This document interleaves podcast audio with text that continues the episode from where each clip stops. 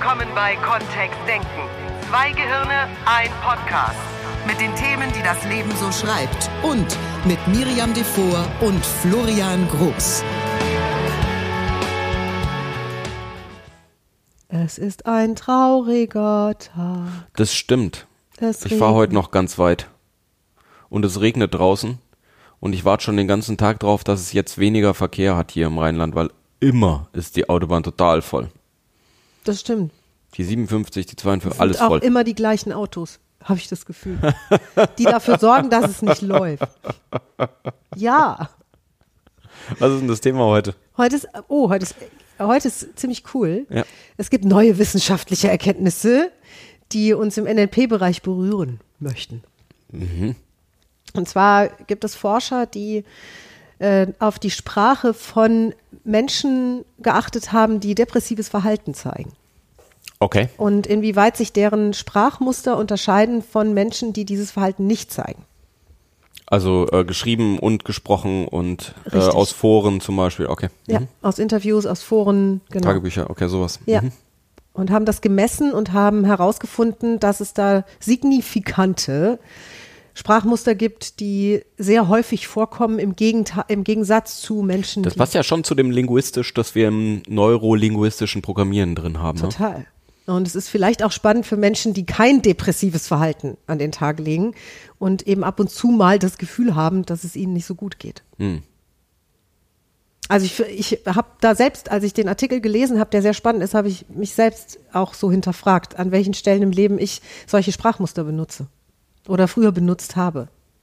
Und was ich noch spannender finde daran ist, dass Richard Bandler und John Grinder, die NLP entwickelt haben, Ende der 60er, darauf schon gekommen sind und sie konnten es noch nicht über großflächig angelegte Studien beweisen. Also damals war es einfach das Abmodellieren an exzellenten Therapeuten, wo sie gemerkt haben, hm, die verwenden Sprache irgendwie anders als andere Menschen. Und dann eben dieses genaue Hinhören und genaue Hinschauen, was machen die denn jetzt anders? Und welche Fragen stellen die, wenn jemand mit einem Problem kommt oder mit einer Herausforderung kommt? Okay. Ja. Und da ist eine Stelle drin, die für uns jetzt sprachlich, für alle Sprachzauberer da draußen, ein, einen riesen Impact haben kann. Alleine das zu wissen, vielleicht sogar ein bisschen zu üben, vielleicht sogar anzuwenden. Dafür ist dieser Podcast heute Papa. Und ich hab oder ich, ich wünsche mir, dass wir das so gut erklären, dass das jeder da draußen versteht.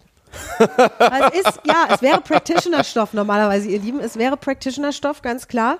Und es hat uns beiden so, es hat uns beide so beeindruckt, dass wir gesagt haben, wir nehmen das als Podcast-Thema. Ja. So, jetzt stehen wir hier, wir beiden NLP-Helden. Los geht's. Ja. Ich kenne das ja aus Teams manchmal, ne? Dass dann äh, jemand sagt, mir hört hier keiner zu. Ähm, also irgendwie in einem Team gibt es eine Person, die ein bisschen ruhiger ist und der dann irgendwann aus dem Platz dann irgendwie heraus oder im Einzelgespräch, ähm, wenn ich dann mal einen Kaffee mit ihm trinken gehe oder so, kommt dann, nie hört mir einer zu hier. So, ich kenne das auch aus der Familie, da antwortet noch nicht mal einer. da gibt's dann noch nicht mal ein Einzelgespräch. nicht mal das Nicht hören mal Sie. das. Ja. Mensch. Kann nicht sein. Ja. Und Origami falten ist so schwer. Nur ums nochmal gesagt Ah ja, Miri hat übers, über Weihnachten und Neujahr ja ganz viel Origami gefaltet. Ja, ich habe im letzten Podcast ausführlich darüber berichtet. Kannst du dir anhören. Die Jammerade. Scharade. Schade. Schade. Ah. Ja, wo wollen wir denn jetzt drauf raus? Welche Sprachmuster benutzen denn diese Menschen, die sich depressiv verhalten? Dass das am meisten aufgefallen ist, ist, ähm, dass sie sehr viele, im, im NLP würden wir schon sagen, Generalisierung verwenden und normaler, vielleicht Verallgemeinerung. Also so zu tun, als wäre, als gäbe es keine Ausnahmen für eine Regel. Das machen übrigens ganz viele Menschen. Das machen nicht nur Menschen, die depressives Verhalten an den Tag legen, sondern Generalisierungen erfahren wir, erleben wir, hörst du da draußen jeden Tag überall, wenn du die Ohren spitzt. Es wird immer mal eins kommen und sagen, immer regnet's in Deutschland im Januar. So, und da gibt es ja jetzt Möglichkeiten, das nachzuvollziehen, ob das die Wahrheit wäre. Also da gibt es sogar wissenschaftliche Erhebungen. Ich kenne ja den Wetterfrosch persönlich. Ja. Nein, vom Hessischen Rundfunk, den Thomas Ranft, falls er zuhört, herzliche Grüße, der mir sehr viele spannende Dinge über Wetter und Wetterprognosen gesagt hat, seinerzeit, als ich noch dort war. Und Natürlich ist das Wetter in all seinen minimalsten Ausprägungen und Veränderungen schriftlich festgehalten worden in seinen Entwicklungen, wissenschaftlichst dokumentiert, mindestens die letzten 150 Jahre. Das heißt, wir könnten sehr gut nachvollziehen, ob in den letzten 150 Januars es immer geregnet hat. Immer, immer. Immer, immer. Immer, immer. Immer, immer, überall. Und ich vermute, ohne diese, diese äh, Erhebungen jetzt Dafür hatten persönlich wir zu schon zu viele schöne Januartage. ja, und auch zu viel Schnee mal im Januar. Ja. Also es ist tatsächlich, ja, Ja, vielleicht könnte man ja sagen, dass Schnee sowas wie Regen bei kälteren Temperaturen ist. da schau Florian versucht euch zu verteidigen, ihr Lieben, wenn ihr sagt, Ja. ja, habe ich heute auch schon gesagt, es regnet immer im Januar. Ist, ja- ist doch wahr. Und klar, du darfst die Sprache behalten, die du haben möchtest. Natürlich. Es geht ja jetzt um gute Beispiele, damit du Ja. verstehst, von was wir reden. Ja. Oder nie, wenn Florian nach Hause kommt, gibt er mir ersten Kuss. Ja. Nie. Das stimmt auch nicht. Manchmal schon. Könnte noch Meistens. Oh, Ja, guck mal, meistens. Immer. immer. Immer Das gegen, äh, funktioniert es dann auch in die andere Richtung? ja, Also wenn es was Positives ist? ja klar. Deswegen sage ich ja, sie sind überall versteckt, diese sogenannten Generalisierungen oder Verallgemeinerungen. Ja. Die gibt es. Und dann ist die Frage, sind sie nützlich oder nicht? Ja, eine Verallgemeinerung wäre ja auch, Florian hat jetzt begonnen, Ukulele zu spielen, spielt schon sehr schön. Eine Verallgemeinerung zu diesem Thema wäre, Ukulele spielen ist schwierig. Wieso denn?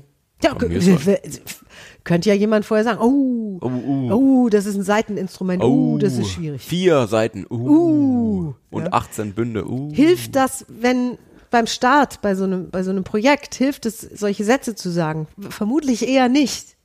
Oder wenn, äh, gerade wenn es um so ein Projekt geht, würden mir noch mehr Sachen einfallen, So. die ich schon gehört habe. Ja. Sowas wie, oh, Musik ist, habe ich ja noch nie gut gelernt. Ja, ja, Musik ist immer schwer. Ja. Mir wurde früher schon gesagt, dass ich nicht Ja. musikalisch bin. Ja. Rhythmus habe ich auch nicht. So, und jetzt, ja, würden wir ja aus dem NLP heraus sagen, das fällt unter das sogenannte Metamodell der Sprache. Ich möchte es wenigstens einmal erwähnt haben. Das heißt, intervenieren, eingreifen, reingrätschen würden wir an so einer Stelle sprachlich mit einer Frage, die auf dieses immer, nie, alles zielt. Also die Verallgemeinerung in dem Satz. Wenn also jemand sagt, immer im Januar regnet, würden wir fragen, wirklich immer? Gibt es Ausnahmen? Hast du schon mal eine Ausnahme erlebt? erlebt? Gab es in irgendeinem Januar, den du in deinem Leben erlebt hast, auch schon mal keinen Regen? An einem Tag. An einem Oder eine Tag. halbe Stunde. Oder gibt es Menschen, die sich daran erinnern, dass es, nur, dass es nicht geregnet hat?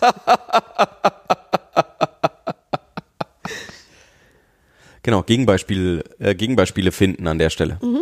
Also. Oder ähm, finden Sachen- lassen. Ja, genau. Na, denn derjenige, der die These aufstellt, lebt ja in dieser goldenen Regel. Ja. Ich sage immer, wir hämmern Thesen an eine Kirchentür. Na, das sind ja Thesen, die ein Mensch für sich beschließt, dass irgendetwas immer schwierig ist. Das macht's ja auch einfacher. Also äh, Generalisierungen sind ja auch praktisch. Oder äh, es gibt dann drei Kategorien unter diesem Metamodell der Sprache. Ähm, Generalisierung, Löschung und Verzerrung. Und vielleicht machen wir, den- vielleicht machen wir die anderen einfach auch mal demnächst einen Podcast. Warum nicht? Ja? Wollen wir es jetzt heute Nur, haben?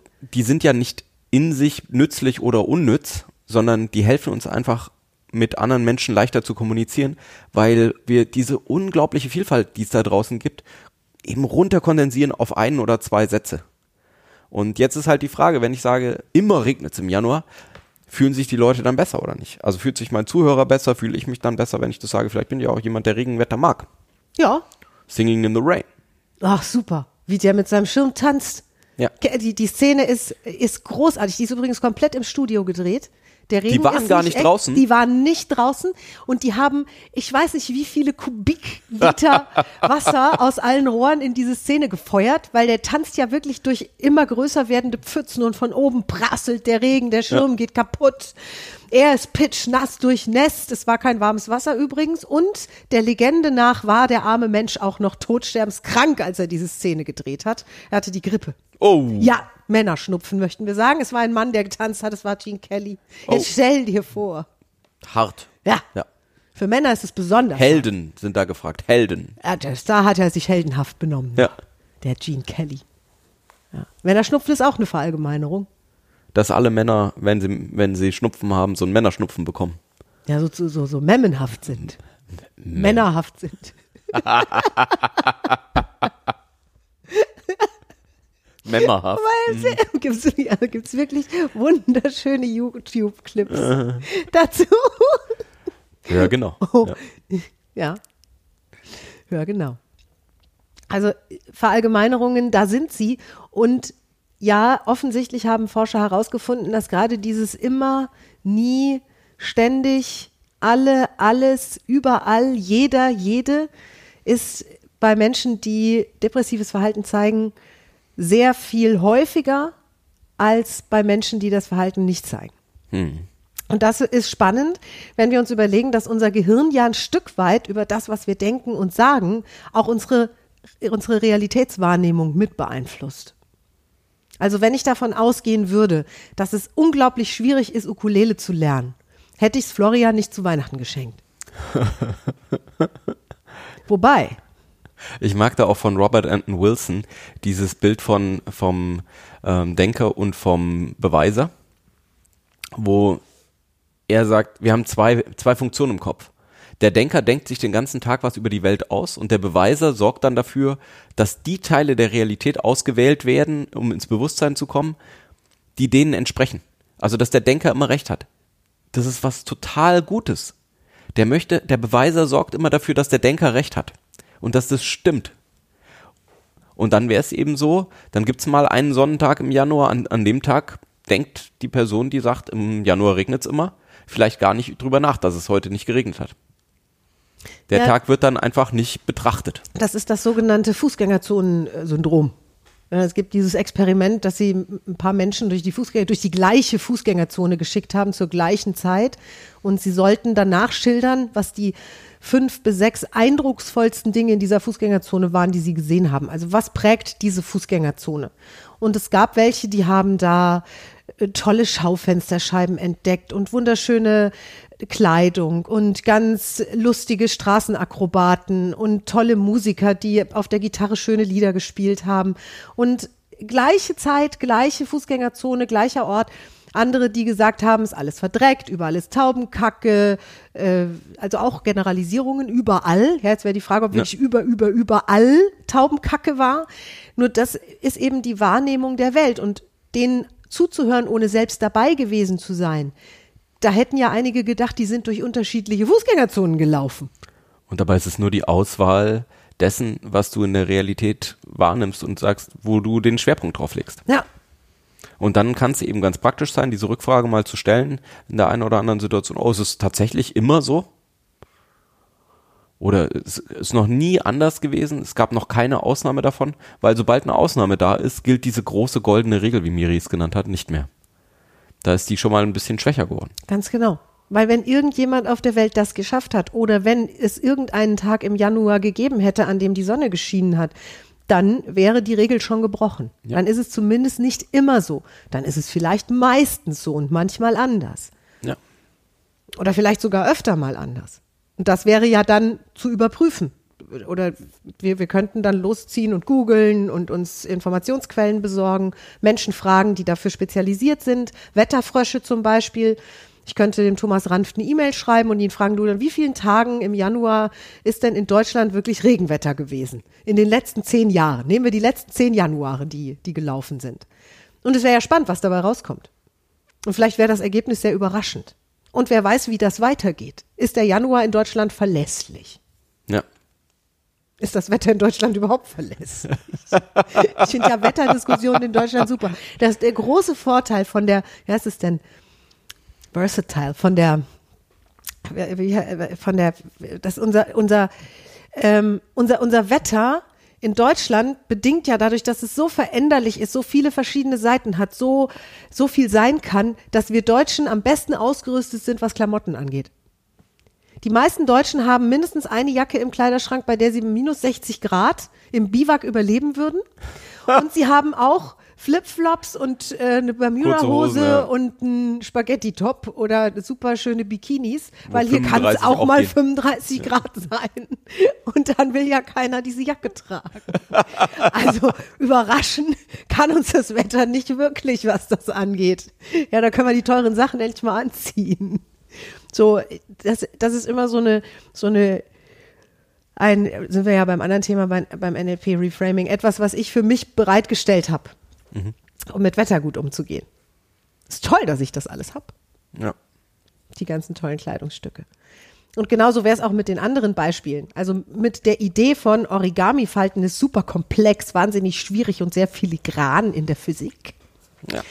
Vielleicht ge- machst du dir dann wirklich den Gefallen und ähm, erfüllst dir diesen Glaubenssatz und Ja, sagst, mein Beweiser wird dafür sorgen, dass ich genau das erfahre. Spätestens beim ersten kleineren Kniff, den ich in dieses Papier zu machen habe, wird es in meinem Kopf jubilieren und tanzen. Und mein Gehirn wird mir zurufen, siehst du, ich hab's doch gesagt. ja, und das ist ja gut. Also das ist ja praktisch, dass das so ist. Ne? Ja, ist praktisch. Ist Die Frage ist nur, in welche Richtung wir das ausrichten möchten. Und darum geht's ja dann auch, äh, dass du, du entwickelst eine Wachheit für die Sprache und du hörst genau, was dein Gegenüber sagt und was da auch dann an Strukturen und Ideen dahinter stecken, über die Welt nachzudenken. Und daraus lässt sich dann ja schon fast vorhersagen, was für Erfahrungen eine Person machen wird da draußen. Und das wäre ja auch ein, ein spannender Test. Das stimmt.